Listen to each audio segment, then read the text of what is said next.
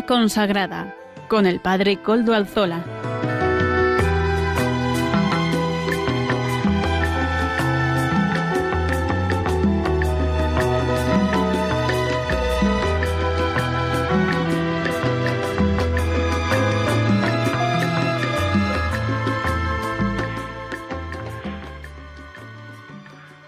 Buenas tardes, hermanos, amigos y oyentes. Hoy es jueves y son las cinco de la tarde, una hora menos en las Islas Canarias. Saludamos a nuestros oyentes desde allá. Es, por tanto, la hora de vida consagrada en Radio María. Les saluda con sumo gusto Padre Coldo Alzola, Trinitario. Hoy emito, como de costumbre, desde Algorta, Vizcaya, mm, desde la parroquia del Santísimo Redentor. Me encomiendo al comienzo del programa al Beato Domingo Iturrate, cuyas reliquias custodiamos en nuestro templo parroquial. Saludo a quien nos está ayudando en el control en Madrid, Mónica. Gracias a su servicio podemos emitir hoy también. Hoy, 26 de septiembre de 2019, para nosotros, segundo centenario, 200 años, de la beatificación de nuestro Padre San Juan de Bautista de la Concepción, reformador de la Orden Trinitaria. Saludo de un modo cordial a sus paisanos de Almodóvar del Campo, que sé que lo están celebrando con mucha ilusión y con mucho fruto. Sé que están preparando estos días, los han preparado ya y van a celebrarlos hoy y mañana con varios actos de, devoción, de oración, de encuentro con el Señor, que es lo que quería este paisano suyo, San Juan Bautista de la Concepción. Además, en Almodóvar del Campo tienen un privilegio especial, si alguno nos oye desde ya lo sabrá, pero yo lo digo para que el resto de España lo sepa. Es la cuna de dos grandes santos que además fueron contemporáneos uno era un poquito mayor que el otro, pero vamos, poco más. San Juan de Ávila y San Juan Bautista de la Concepción eran los dos de Almodóvar del Campo. Y más aún, eran familia, eran primos. Primos en un grado, eran como primos segundos, pero vamos, primos, los dos, los dos. Eh, San Juan de Ávila, reformador del clero español y patrono del clero español, pero reformador de la vida diocesana de aquel momento, y San Juan Bautista de la Concepción, que era reformador, que fue después el reformador de la Orden de la Santísima Trinidad. Así que eh, a ellos felicidades y que sigan la estela de estos dos grandes santos. Paso ahora a presentar los contenidos del programa de hoy. Comenzamos dando la voz a los pastores de la Iglesia. Hoy don Romá Casanova, obispo de Vic y miembro de la Comisión Episcopal de Vida Consagrada, nos presentará y nos ofrecerá la sección de la editorial. Como la semana pasada, seguiremos presentando la exhortación apostólica Gaudete et Exultate del Papa Francisco sobre la santidad en el mundo actual. En la sección de testimonio hoy vamos a escuchar el de la hermana Claire, interesante y suculento, ciertamente. Les invito a que lo escuchen. Amaro Villanueva nos ofrecerá la sección Música para Evangelizar. Y finalmente, el Padre David nos presentará el Evangelio del Domingo. Ya saben, siempre nos pone en conexión con la liturgia del domingo que llega. Así que, atentos. Ya saben también que se pueden poner en contacto con el programa por medio del correo electrónico del mismo. Ya saben cuál es. Vida consagrada, todo seguido y en minúscula, vida consagrada, arroba radiomaria.es. Vida consagrada, arroba radiomaria.es. Ustedes pueden escribirme a él y yo mismo les contestaré. Así pues, sin más dilación, don Romá, adelante. Desde las ondas de Radio María, España, nos toca hoy comentar el capítulo tercero de Gaudete Exultate del Papa Francisco sobre la llamada a la santidad. En este capítulo, el Santo Padre lo que nos invita es a mirar la santidad como realidad concreta, que es seguimiento de Jesucristo, y por tanto desde Él entender qué es la santidad. Y propone con las imágenes propias del, Santo Padre hablarnos de, del carnet del cristiano, o del carnet del cristiano que vive en santidad, y también del protocolo de la santidad, o protocolo del cristiano. Como carnet de la identidad del cristiano y del, que, vive en la, que intenta vivir la santidad, pone las bienaventuranzas. Es preguntarse ¿Cómo se hace para llegar a ser buen cristiano? La respuesta es clara. Solamente hay que seguir aquello que Jesús nos enseña y en concreto en el Sermón de la Montaña. En este Sermón de la Montaña y sobre todo en las bienaventuranzas es donde se retrata el rostro del Maestro de Jesús.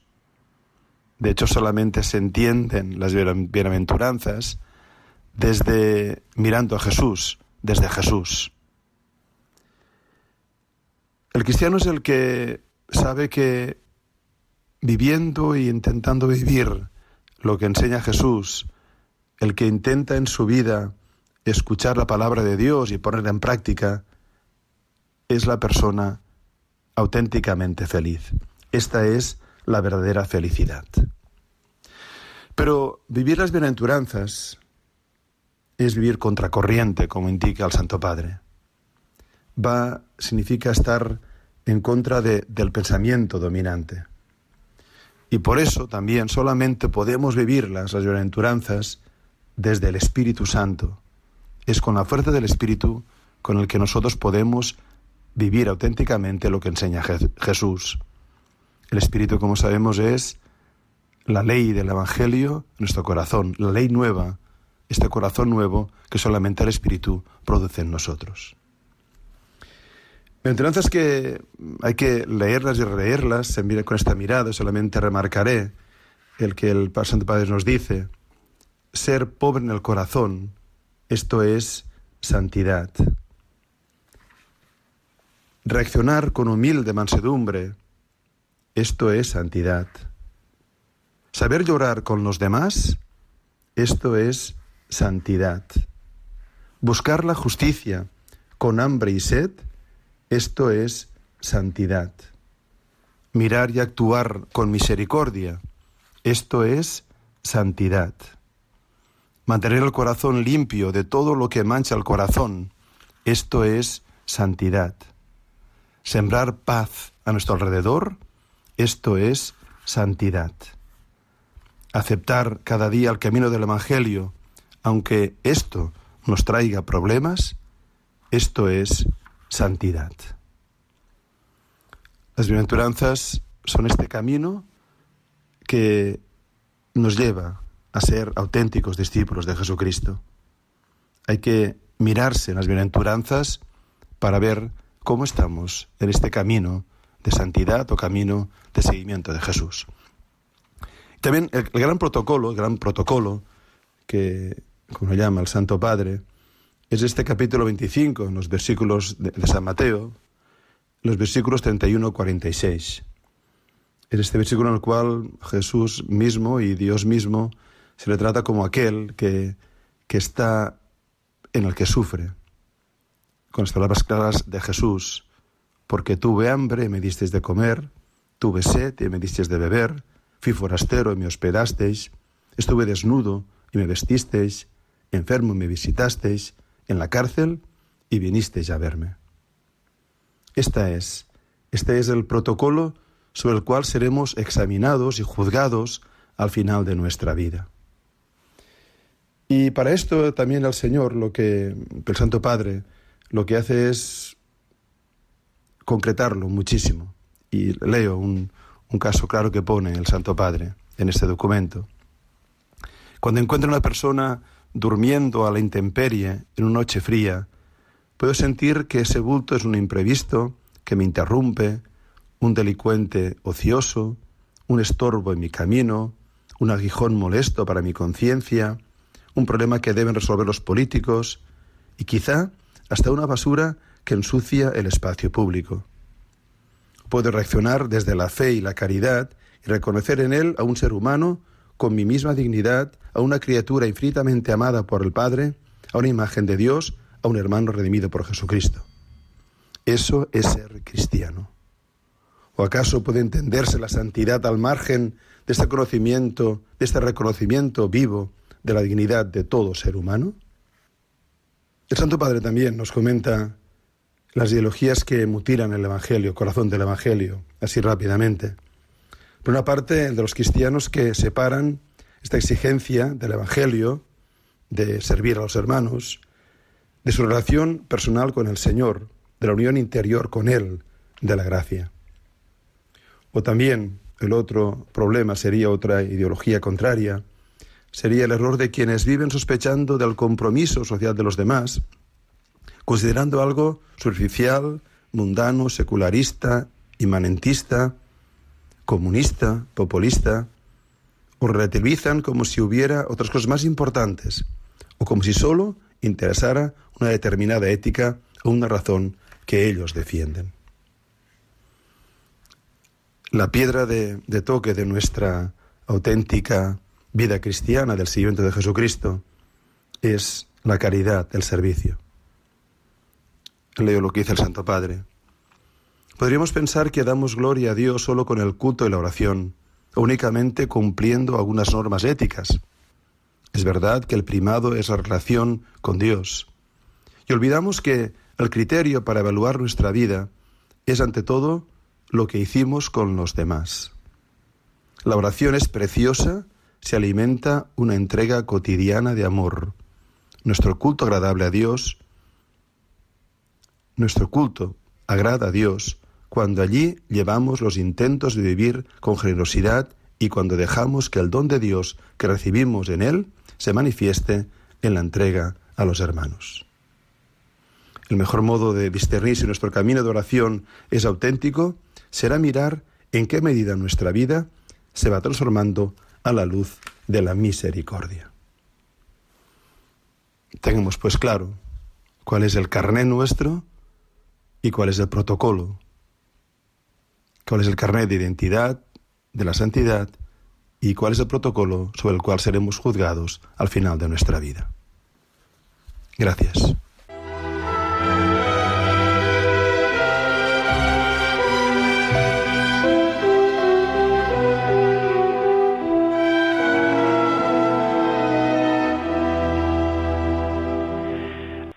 Agradecemos a don Romá Casanova. Monseñor don Romá Casanova es el obispo de Vic y es miembro de la Comisión Episcopal de Vida Consagrada. Le agradecemos estos minutos con los que hemos empezado el programa de Vida Consagrada de este jueves de hoy.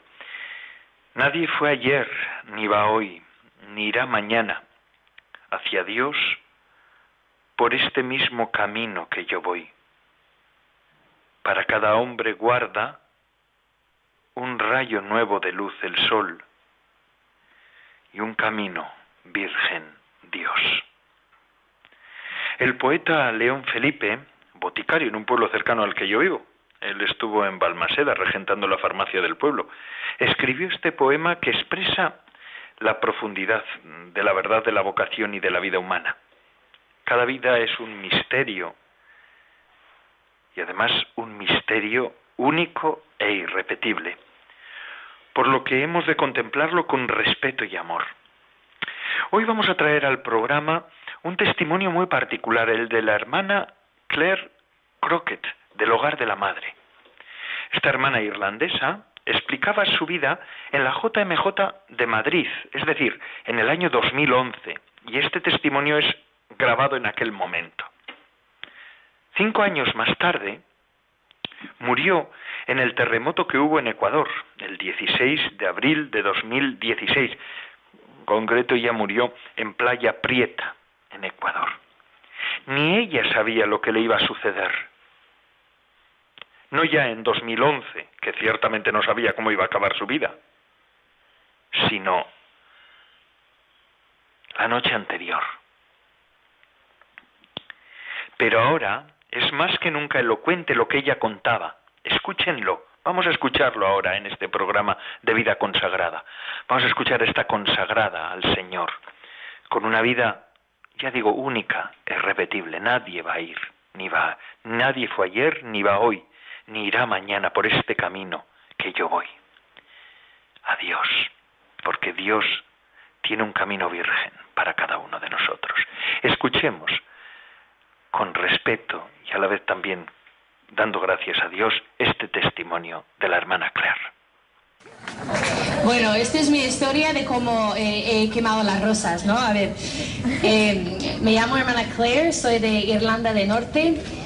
Eh, tengo 28 años, entré de sierva cuando tenía 18 años y em, desde niña llamaba la atención por mi santidad. O sea, la gente me miraba y, decían, ojalá esta niña podía ser mi hija, pero a ver.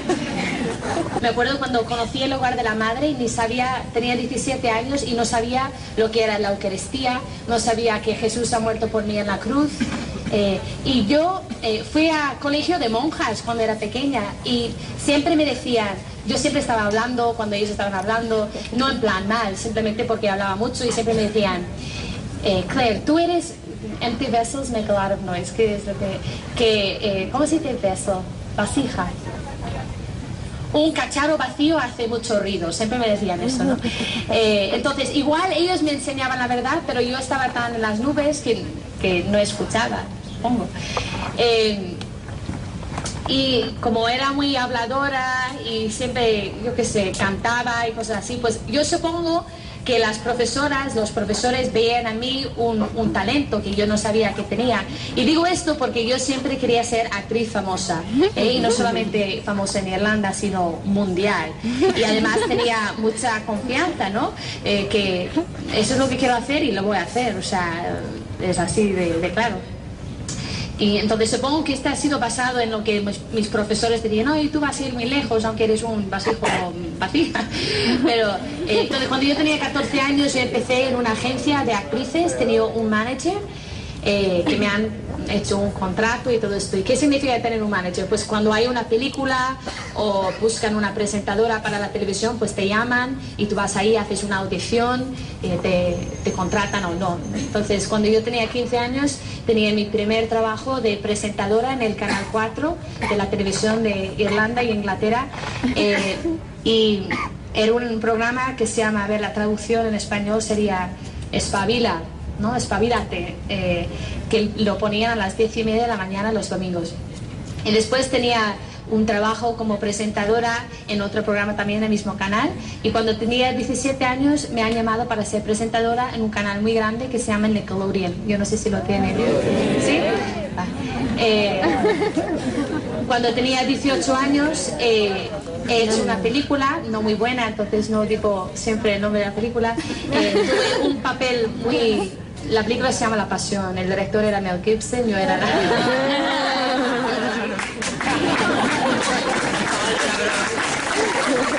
Era una película que no era muy buena, no tenía morales muy buenos, no era una, una película política basada en Irlanda, como por ejemplo En el nombre del padre, tipo así, ¿no? Eh, mucha violencia, mucha agresión, que produce mucho, mucho odio, ¿no? Eh, tuve un, papel muy pequeño porque para ser famosa tienes que empezar poco a poco, no es de la noche a la mañana llegas a Hollywood, ¿no? Entonces cuando tenía 18 años tenía este papel en la película que después abría puertas para tener eh, más papeles en, en otras cosas muy grandes. Eh, yo siempre era muy cabra loca, eh, en el colegio siempre estaba haciendo la payasa. Oye, creer imitar al profesor, entonces siempre imitaba a las profesoras, eh, no hacía mis deberes, otros los hacían. En, cambio, yo les daba dos pigaríos, ellos me hacían los deberes y cosas así. siempre estaba hablando. entonces, nada, a mí me gustaba mucho la fiesta, la discoteca, la marcha. Y cuando tenía 17 años salía desde que tenía, vamos, muy joven, ¿no? Al mundo de malo, ¿no? De, del ambiente malo, de las discotecas, de una edad muy pequeña, bueno, 12, 13 años. Y cuando tenía ya 17 yo tenía un problema con, con el alcohol eh, y sí, un problema bastante gordo. Entonces digo todo esto para que sepáis eh, en qué ambiente estaba yo cuando, cuando un día mi amiga que se llama Sharon Doherty, eh, Sharon Doherty, como dirían me llamó y me dijo, dijo, Claire, ¿quieres ir a España? Porque, y además está pagado, ¿eh? está todo pagado. Y yo, para mí España era lo que yo he visto en la televisión. Yo me acuerdo viendo un programa que se llama Ibiza, o sea, era sobre Ibiza, y era un grupo de gente que iba a Ibiza y ahí pues lo pasaban, vamos, a tope ahí, ¿no? Las playas, las discotecas, vamos, la marcha. Entonces, como yo o sea, me encantaba todo esto. Digo, claro que sí, o sea, estoy allí, madre mía, gratis, no me lo puedo creer. Entonces me dijo, eh, y este es una jugada de la Virgen María, ¿eh? porque ya verás lo que pasó. Eh, me dijo que todas las que querían ir a España y que tenían que recoger el billete tenían que ir a una casa para recoger billete, ¿no? Entonces me dio la dirección que ella iba a estar, que otra chica también que iba a ir iba a estar. Y yo, ¿pero quién ha pagado el billete? Y ella me dijo el nombre de un hombre que yo conocía, que era un hombre bueno, pero vamos, yo no pensaba que este hombre iba a venir con nosotras. Bueno, total, fui a la casa, llamé a la puerta y un hombre que tenía como, o sea, muy mayor, tendrá, yo qué sé, 40 años o... No, 40, 50 años, abrió la puerta y yo decía, oye, Sharon Dory, mi amiga, me dijo que todos los que van a ir a España tienen que venir aquí a recoger el billete de, avión. Me dijo, sí, sí, pasa, pasa. Y me llevó al comedor y cuando entré ahí debían estar rezando el rosario o algo, pero había un grupo de 30, 35 personas eh, de edad madura eh, ahí rezando el rosario. Y yo, ¿vosotros vais a España? Y todos, sí, hija, vamos a una peregrinación. Y yo, o sea, creo que en este momento eh, empecé a tener un problema en este ojo, porque digo, pero ¿cómo que Primero, o sea, esto no significa que tienes que ir a misa todos los días. Yo no sabía lo que era peregrinación, pero me sonaba algo de de ir a misa, vamos. Y mi amiga que estaba sentada en el sofá decía, ay, claro, te lo he dicho, pero es un monasterio con el lugar de la madre. Y yo, digo, no, digo, yo no voy. Inmediatamente yo le he dicho que yo no quería ir. Y me dijo, Claire, tu nombre, o sea, está en el billete. Sabes que para cambiar un billete es perder dinero y todo esto. Entonces yo tenía que ir, o sea, tenía que ir. Y la cosa eh, graciosa, no tan graciosa en el momento, es que mi amiga que me invitó su apéndice pues explotó tres días antes y no podía ir. Entonces yo me acuerdo cogiendo el autobús desde Derry a Belfast y mi amiga cogiendo ahí su apéndice que acaban de operarla diciendo adiós, adiós y yo te mato. y, en estas... Eh, en estas disposiciones llegué a, España, al hogar de la madre. Eh, entonces me acuerdo llegando al monasterio, yo, o sea, una chica muy superficial, eh, no queriendo ser molesta ni pero era o sea vamos eh, cualquier chica que solo piensa en sí misma y su pelo y sus cejas es una molestia muy grande. Entonces por favor no seáis así.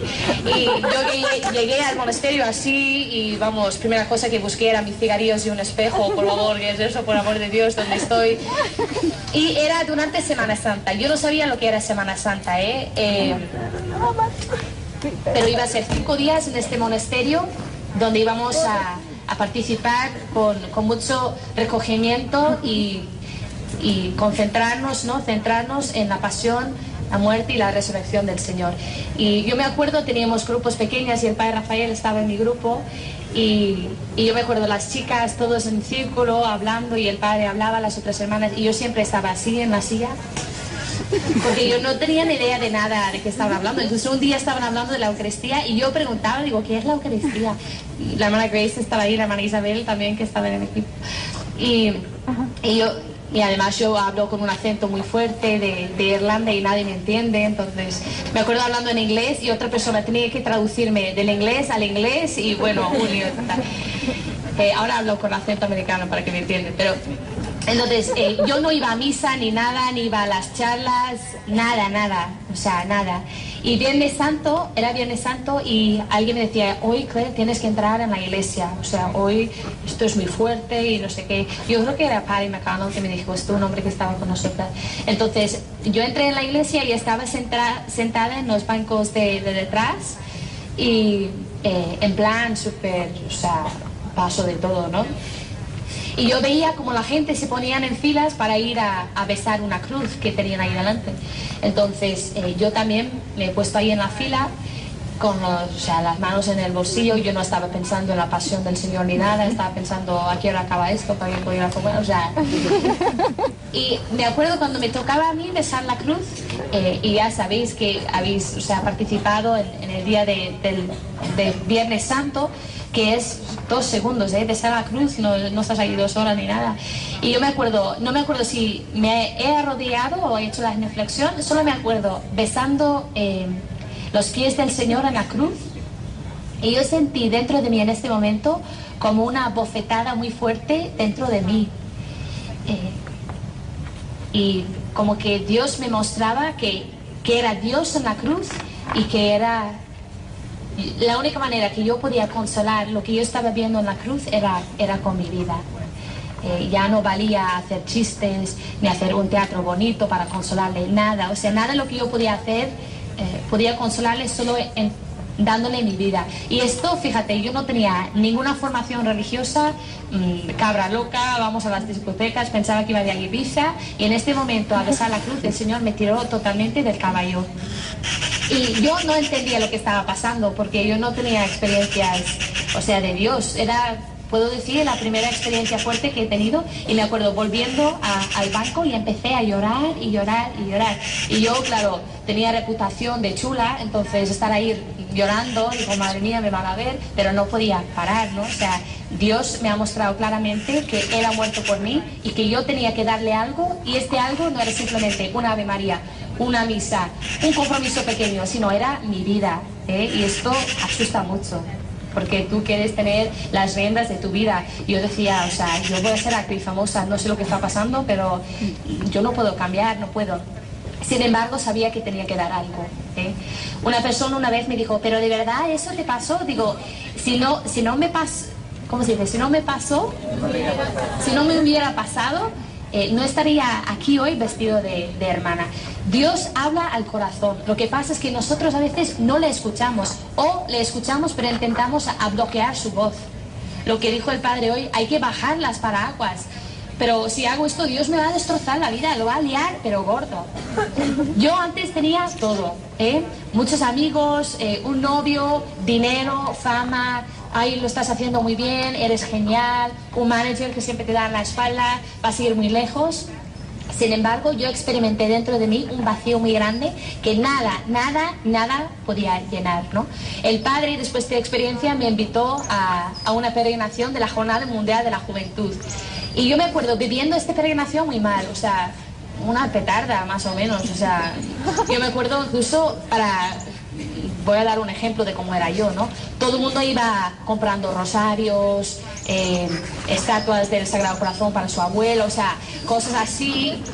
¿Y qué he comprado yo? Pues un, mechero que era en forma de váter, que levantabas la tapa y salió la llama, entonces, claro.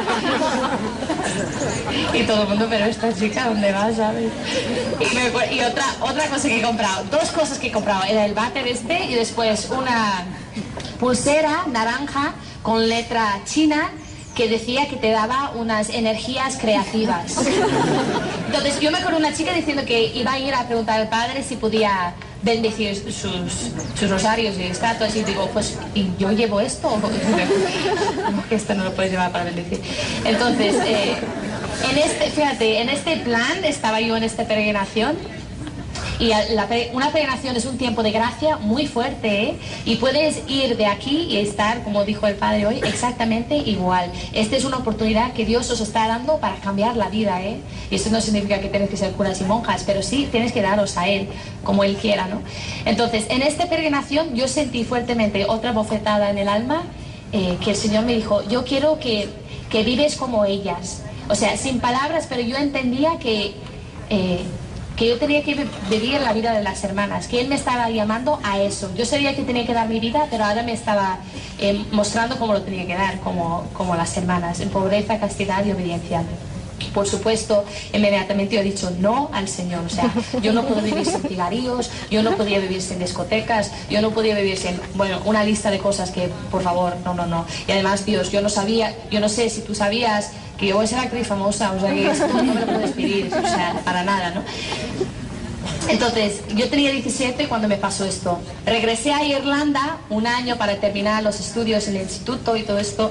Y en este año recibí dos gracias muy grandes que me hizo reaccionar. Eh, como decía antes, yo bebía mucho, me gustaba mucho la marcha, las discotecas y todo esto. Y una noche en una discoteca yo sentí fuertemente, o sea, realmente, la mirada del Señor ahí en un baño de, de una discoteca, cuando estaba yo eh, mal, mal. O sea, yo estaba a punto de vomitar porque yo bebía tanto que no controlaba. Entonces, ¿qué pasó? Que siempre estaba en un estado eh, bastante mal. Un estado que al final siempre me tenían, dos hombres tenían que siempre llevarme desde donde estaba a la calle. Y muchas noches yo estaba en la calle como una, con 18 años, como una, una pobre chica, ¿eh? muy, muy triste, muy triste. Y una noche, ahí en el baño de, de, una discoteca, cuando yo pensaba que iba a vomitar, yo sentí fuertemente la mirada del Señor eh, y dentro de mí yo oía la, el Señor que decía, ¿por qué me sigues heriendo? Y alguien el otro día me, me, preguntó, ¿pero cómo, cómo lo sentías? ¿Cómo era? Y yo decía, no sé si habéis visto la película de la Pasión, pero cuando yo lo he visto la primera vez, hay un momento que el Señor está en Getsemaní y Judas va a darle el beso. Y el Señor le mira con una mirada de, de amor, pero de, de, dolor. O sea, tú eres mi amigo, ¿cómo me haces eso, sabes? Y ese es lo que yo sentí. ¿eh? Y lo sentí tan fuerte, una persona mirándome, que yo, yo estaba en un baño, había tres baños, yo estaba en el medio, yo pensaba que una amiga mía estaba en el otro baño, encima del váter, mirando si yo estaba, si estaba bien o no. Tan fuerte era eh, esta mirada. Y las palabras del Señor en una discoteca, ¿por qué me sigues heriendo? Después, eh, este, este, año es cuando yo he hecho la película y tenía que ir a Inglaterra y te ponen en, un, en, hoteles muy grandes, o sea, te pagan, vamos, dinero solo para que tú estás allí, vas a comer con, con gente famosa, con directores, conoces mucha gente, da muchas eh, posibilidades y todo esto. Entonces yo me acuerdo una noche yo estaba en el hotel y estaba sentado en la cama y estaba mirando mi horario para el día siguiente, que decía aquí un un chauffeur, ¿cómo se dice? Chauffeur, un chauffeur vendría a recogerme, no sé qué, llevarme para hacer, bueno, total. Y me acuerdo mirándolo y pensando, vale, yo estoy aquí y tengo todo, o sea, de verdad, ¿eh? si alguien me mira, dice, Jolín, qué suerte tiene, tía, madre mía. Y yo sentía como que nada que yo podía tener, nada me podía llenar, ni, ni éxito, ni fama, ni amor humano, todo me parecía que llegaba a un, un límite, que, que no, o sea, que hay algo más. Yo sabía que el Señor me llamaba para hacer suyo en las sierras del hogar de la madre, eh, a, darle mi vida para que otros le pudieran conocer. Y yo estaba como, qué sé, poniendo otras cosas delante de él, ¿no? Entonces, en este momento yo he hecho, eh, como dijo eh, Santa Teresa de Ávila, hay que hacer una determinada determinación de decir, vale, ya, o sea, o lo hago o me muero, o sea, es así, o lo hago o me muero. Entonces, esto pasó, en, estaba haciendo la película en marzo, febrero, algo así, y yo sabía que cuando terminé el instituto ya iba a ir yo a España a, dar todo al Señor. Cuando lo dijo en el, cole, en el instituto, vale chicas, tengo algo que deciros. Bueno, todos venían y tal. Bueno, es que voy a ser monja. La carcajada que había, o sea, era, producía sordera. Todos... ¡Ah! Si vosotros pudierais ver 50 chicas y de las 50 chicas que hay, alguien te dice, elige la que no va a ser monja. Dirías, la que estaba hablando ahí o gritando o haciendo la cabra loca, era yo, ¿eh? Entonces, eh, mis amigas, estás loca, no sé qué. Mi amiga Sharon, que me había invitado a la Semana Santa, antes de ir a Irlanda, me dijo, Claire, yo solo quiero decirte una cosa como amiga tuya estás destrozando tu vida. Así me dijo. Bueno, mis amigos vamos llorando, mi familia no entendía nada, porque yo no bebía muy coherentemente, decía que iba a ser monja, pero claro, lo decía con una cerveza en una mano y cigarrillo en la otra. Entonces pero tú dónde vas, a ti te van a echar en dos semanas. Entonces, eh, el Señor me dio una gracia muy grande y una luz muy grande de ver si él me pedía eso, aunque yo era muy débil y, muy pobre y todo lo que quieras, y muy fantasma, eh, él me iba a dar la gracia de hacer lo que él quería de mí. Y yo le explico como que si estás en un acantilado y tú sabes que tienes que saltar, y tienes un montón de miedo, pero sabes que tienes que saltar porque la que te va a coger es el Señor. Eh, está en las manos del Señor. Tú saltas, tienes un miedo que para qué, pero sabes que las manos que te van a coger son las manos de Dios. Yo sabía que tenía que dejar mi país, que tenía que dejar todo. Esto lo entendí perfectamente. Incluso, o sea, sabía que tenía que dejar todo. Y era como si estaba saltando de un acantilado. Ya estaba yo perdiendo control de mi vida porque lo estaba dando a Él. Y yo sabía, sabía que estaba saltando, pero no para llegar a la nada, sino para que las manos del Señor y la Virgen me podía recoger y, devolverme mi, mi dignidad, mi libertad la verdad de quién soy yo, ¿no? Porque de actriz tienes que poner muchas máscaras, ¿eh? Y en el, aunque no eres actriz, lo hacemos siempre. Delante de este chico, delante de esta chica, delante de mi madre, delante del profesor, delante del cura, siempre estamos con máscaras. Entonces, el Señor, con mucha ternura, pero con mucha exigencia, también quita estas máscaras para enseñarte quién eres tú y después para enseñarte quién eres Él o quién es Él, ¿no? Y esto te llena con, con mucha alegría. Entonces dejé eh, Irlanda y dejé todo, gracias a Dios, eh, en junio y vino a España y entré de candidata el día 11 de, de agosto, el día de Santa Clara. Y aquí estoy por la misericordia de Dios.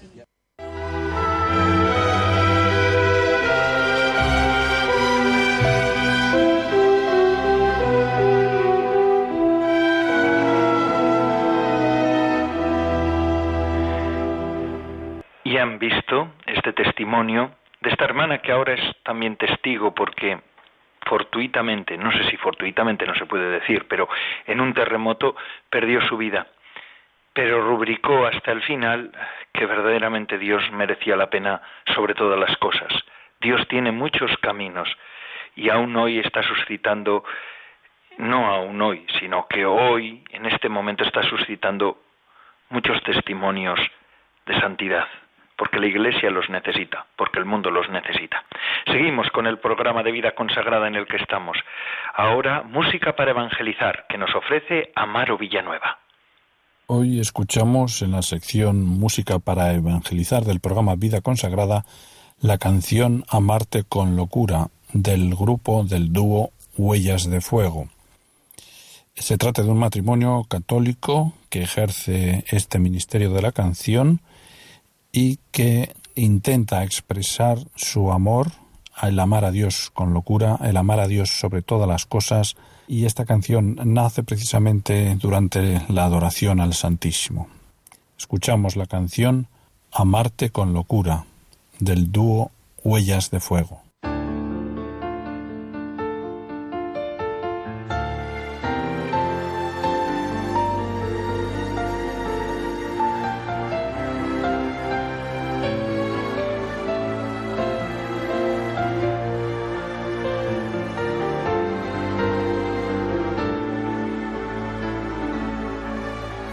buscando la manera de vivir dentro de ti, que todo lo que yo piense sea solo para ti, que al mirar al firmamento me ilumines con tu luz, yo quiero ser tuya por siempre, para siempre mi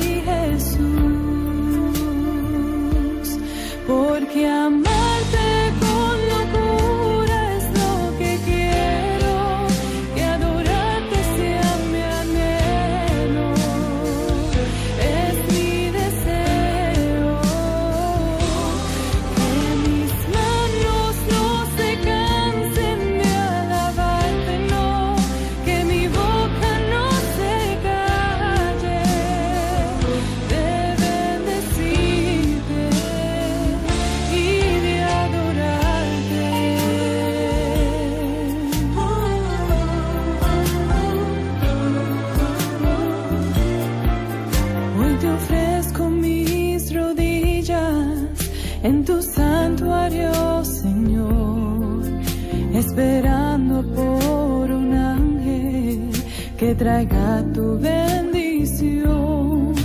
Hoy escucha mi oración que yo quiero provocar, provocar de tu presencia que me llena de amor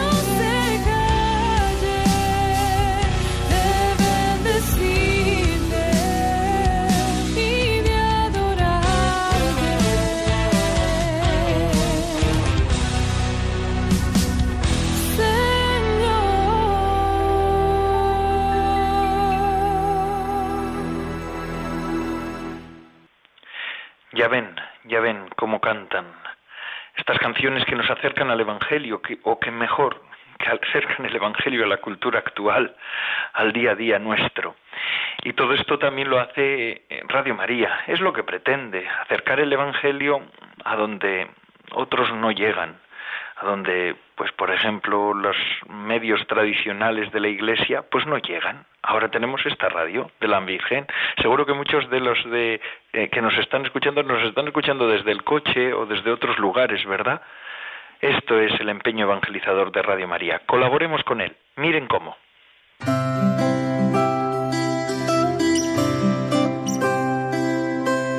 En este mes de septiembre celebramos la Natividad de María, su dulce nombre, sus dolores al pie de la cruz y muchas advocaciones populares, desde Covadonga a Guadalupe, desde la Merced a las Angustias, desde Aranzazu a Nuestra Señora del Pino. Ciertamente, como nos recordó San Juan Pablo II, España es tierra de María.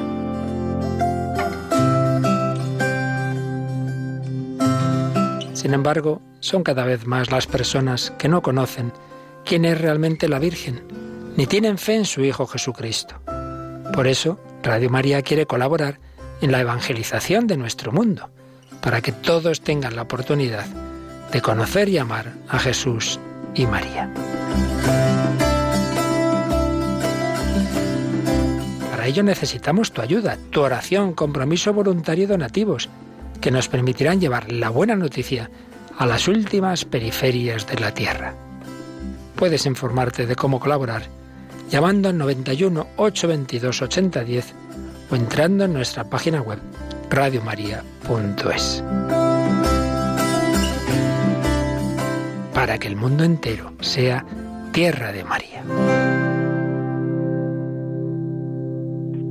Pues que así sea, ¿verdad? Que sea el mundo entero tierra de María.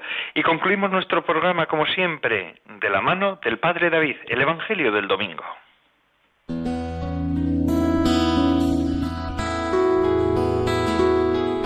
Buenas tardes amigos de Radio María. Este próximo domingo, día 29 de septiembre, la Iglesia celebra el vigésimo sexto domingo del tiempo ordinario. Vamos a escuchar el Evangelio de ese día que está tomado de San Lucas y dice así.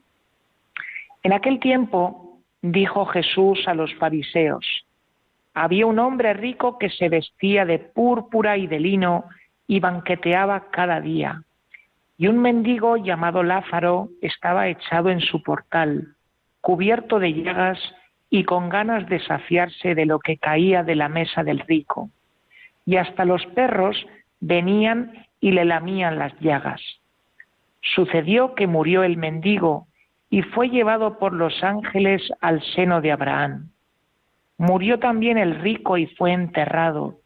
Y estando en el infierno, en medio de los tormentos, levantó los ojos y vio de lejos a Abraham y a Lázaro en su seno, y gritando dijo, Padre Abraham, ten piedad de mí y manda a Lázaro que moje en agua la punta del dedo y me refresque la lengua, porque me torturan estas llamas. Pero Abraham le dijo, Hijo, recuerda que recibiste tus bienes en tu vida y Lázaro a su vez males. Por eso ahora él es aquí consolado, mientras que tú eres atormentado. Y además, entre nosotros y vosotros se abre un abismo inmenso para que los que quieran cruzar desde aquí hacia vosotros no puedan hacerlo, ni tampoco pasar de ahí hasta nosotros. Él dijo, Te ruego entonces, Padre, que le mandes a casa de mi Padre, pues tengo cinco hermanos, que les dé testimonio de estas cosas, no sea que también ellos vengan a este lugar de tormento. Abraham le dice, tienen a Moisés y a los profetas, que los escuchen. Pero él le dijo, no, padre Abraham, pero si un muerto va a ellos, se arrepentirán. Abraham le dijo, si no escuchan a Moisés y a los profetas, no se convencerán ni aunque resucite un muerto.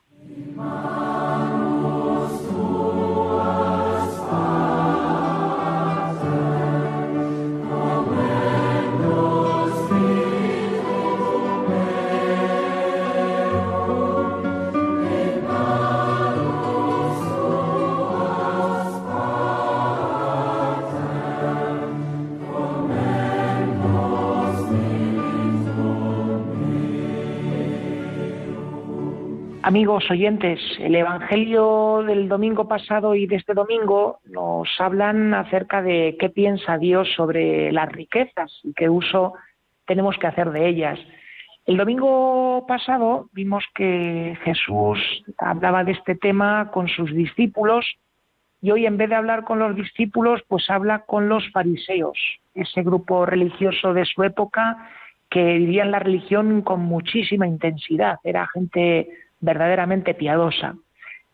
Y les va a hablar de este tema, de qué piensa Dios sobre las riquezas, por medio de una parábola. Sabemos que cuando Jesús recurre a hablar a la gente con parábolas, como quien dice, da en el centro de la diana, porque la parábola es un género literario que tiene un poder tal que cuando uno la escucha, enseguida la hace propia y lo que se dice en la parábola cuestiona mucho, llega al corazón y ayuda a la persona pues a hacer una opción seria por el Evangelio.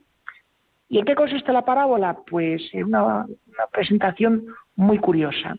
Por una parte se nos presenta a un hombre que se nos dice que es rico, pero del cual no se nos dice cómo se llama, es un personaje anónimo pero en algunas versiones aparece su nombre como si se llamase Epulón. Esto de Epulón en realidad no es un nombre, sino que es un mote. Epulón viene de Epulum, que significa banquete. Luego alguien que se le llama Epulón es como decirle el banquetero, el que está todo el día de banquete. ¿Y qué le pasa a este hombre rico o a Epulón? Pues que se vestía de púrpura y de lino, unos vestidos que representan el poder y el prestigio, y era amigo de la buena mesa, tanto, tanto, tanto que todos los días se pegaba un banquete. Este hombre, el rico, no se nos dice nada de eso de, que fuese pecador, ni mala gente, ni una persona viciosa. A lo mejor hasta era alguien piadoso que se tomaba la religión un poco en serio. Y si nos trasladamos a la época de Jesús, el ver a una persona como este hombre rico, pues es hablar de alguien que la sociedad e incluso muchas personas del mundo de la religión admiraban, porque en tiempo de Jesús una persona judía se consideraba bendecida por Dios, agraciada por él, si tenía riqueza, si tenía descendencia y si tenía larga vida. Y vemos que este hombre pues tenía mucha riqueza, así que para muchos era alguien envidiable, alguien que era que había que tomar ejemplo, una persona bendecida por Dios porque le iban muy bien los negocios. Y al lado de este hombre, justamente a la puerta de su casa, pues se nos habla de alguien que sí que tiene nombre, pero que es pobre. Es el caso de Lázaro. El nombre de Lázaro viene del hebreo Eliezer, que significa mi Dios es una ayuda. ¿Por qué era pobre Lázaro? Pues no lo sabemos, ni sabemos si había sido pobre desde siempre o hubo un tiempo en que la vida le fue bien y luego se arruinó. No lo sabemos. Lo que sí que sabemos es que estaba a la puerta del rico y estaba allí a lo que caía. Y por desgracia, pues caía muy poco y tenía que malvivir o casi casi morirse de hambre. Fíjense hasta qué punto llegaba el deterioro de Lázaro que hasta los perros por lástima se acercaban a lamerle las heridas. Así que pueden ver que Jesús en esta parábola nos presenta un contraste brutal. Por una parte, un hombre que nada en dinero y por otra parte, un hombre que se está muriendo de hambre. Y claro, aquí viene el meollo de la cuestión, porque tenemos que preguntarnos nosotros, como también mucha gente en su tiempo se preguntaba, si verdaderamente Dios quería estos contrastes. Quería Dios que hubiese personas tan ricas, tan ricas y personas tan pobres, tan pobres. Era algo que Él cuando creó a las personas ya dijo, tú vas a ser rico y tú vas a ser pobre. Pues ciertamente no. Y la parábola se encarna de decirnos que Dios no quiere esta injusticia.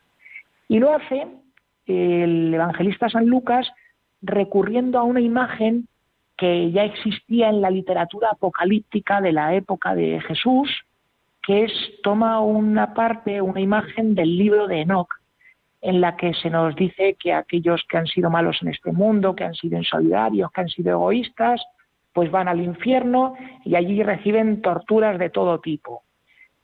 Y en contraste a este hombre que había recibido tanto en vida y que luego ahora está recibiendo tortura, aparece el rico como en el paraíso, aparece eh, abrazado en el seno de Abraham, es decir, como si Abraham lo cogiese en brazos y lo estuviese acunando contra su pecho como a un niño, es decir, lo estuviese mimando. Por lo tanto, el que había sido rico aparece castigado y el que había sido pobre aparece consolado.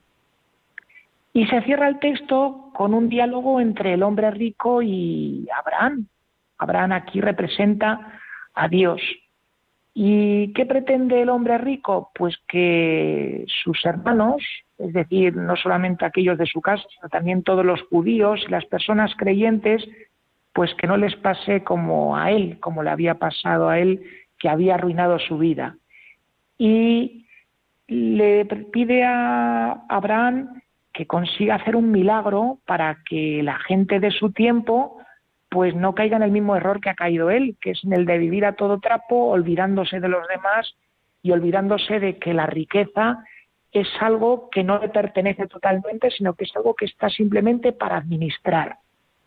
Y es curioso porque se encierra el relato con la conclusión de esta conversación en la que se nos dice que la clave que tenemos las personas creyentes para vivir con sabiduría el administrar el dinero y el utilizarlo, pues es escuchar a Moisés y a los profetas, que dicho en versión cristiana sería escuchar el Evangelio. ¿Por qué? Pues porque es la palabra de Dios y es donde se nos enseña a vivir relativizando los bienes, sabiendo usarlos con sabiduría y reconociendo que nosotros no somos dueños y señores de la riqueza, somos administradores y nuestra misión, nuestra función es con ella poder ayudar a los demás. Amigos oyentes, hasta aquí nuestro comentario.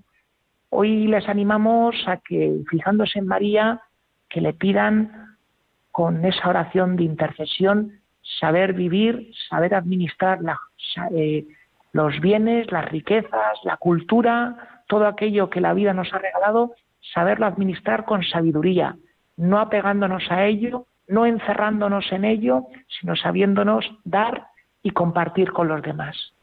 Que tengan una buena tarde.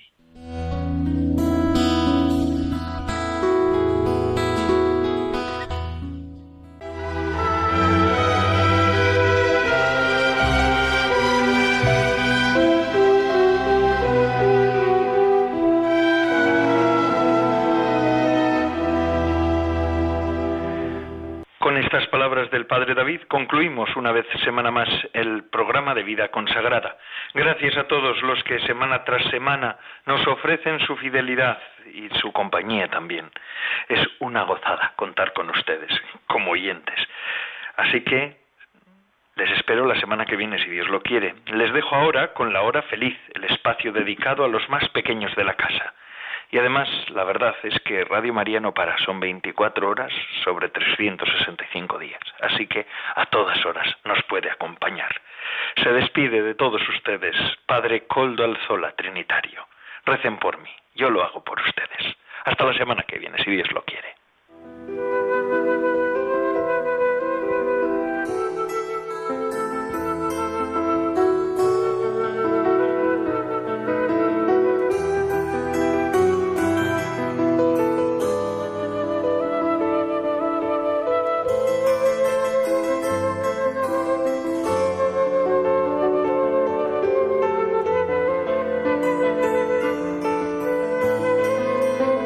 Vida consagrada con el Padre Coldo Alzola.